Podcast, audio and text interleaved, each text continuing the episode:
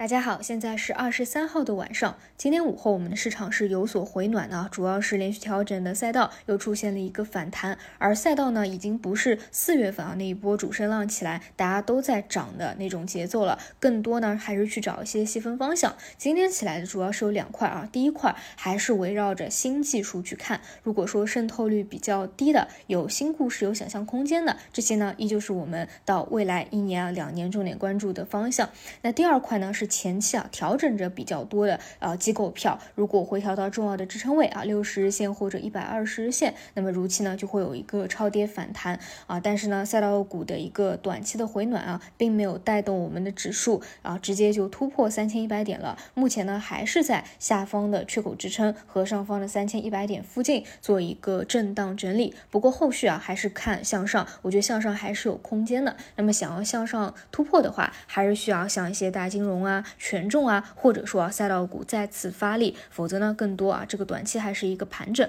那么这两天呢，我们主要的关注点还是在于有没有出现新的主流方向上啊，因为前期赚钱效应最好的一个医药，一个信创，这两天呢都是在一个退潮期，截止到今天啊也是同样的。那么在今天午后呢，出现了两个地天板啊，这个在情绪层面上还是值得去重视的。那么一般来说啊，地天板出现以后，次日。它的一个反馈是更加重要的。比如说，如果明天这两个地天板啊还是一个低开的，那这就不是一个正向的反馈，依旧是带动不了情绪的。但是如果说有是一个正向的反馈啊，甚至是给到了啊连板啊一个大肉，那么就会吸引一些短线的热钱投机资金再去进行一个回流，那么啊整个短线的氛围可能又会被激活起来。所以呢，如果是看短线题材方向的啊，一定要注意明天的一。一个反馈，那关于这个主流的题材方向，我觉得主要是聚焦在两点吧。第一点就是有没有新方向出来。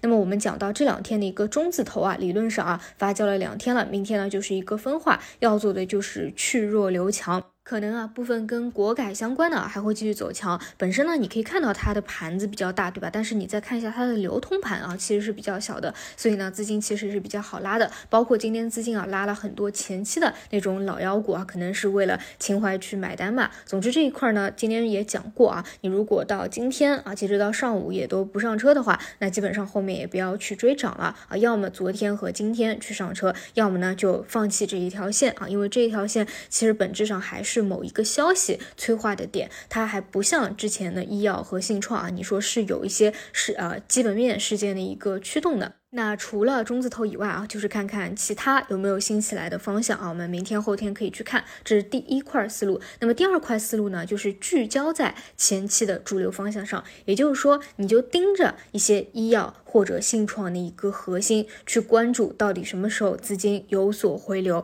因为啊，不管怎么说啊，嗯，其实我们也可以看到这两天一个比较明显的变化就是疫情啊。我从星期一早评就给大家讲，疫情呢又发生了一些新的变化，我们可以看。看到啊好像有一些边际上的收紧，为什么？其实因为现在出现了全国各地全国开开花的一种情况，而且马上又要到过年了嘛，马上又是要到冬天了，所以呢，啊，你这个确诊数量比较多，总归是有收紧的。但是最关键，你是要往去中长的方向去看。那我个人认为，中长的方向一定还是往前去走一步的。所以啊，无论是医疗设备器械的需求也好，方舱啊 ICU 的这个建设也好。还是说要的一个需求也好，后面可能还是反复会有一个预期在的，所以呢，也可以等着啊这一波完全释放掉以后，看看有没有一个机会。毕竟在最早期啊，因为比较求真务实嘛，对于市场上传的这种小道消息啊，没有特别的在意啊，所以第一波其实是比较啊谨慎的。那么在当它全部释放完以后啊，从一个中期的逻辑去看，像药啊、方仓啊啊这个逻辑还是存在的。那么后面就去耐心等待下一波的一个个。机会吧。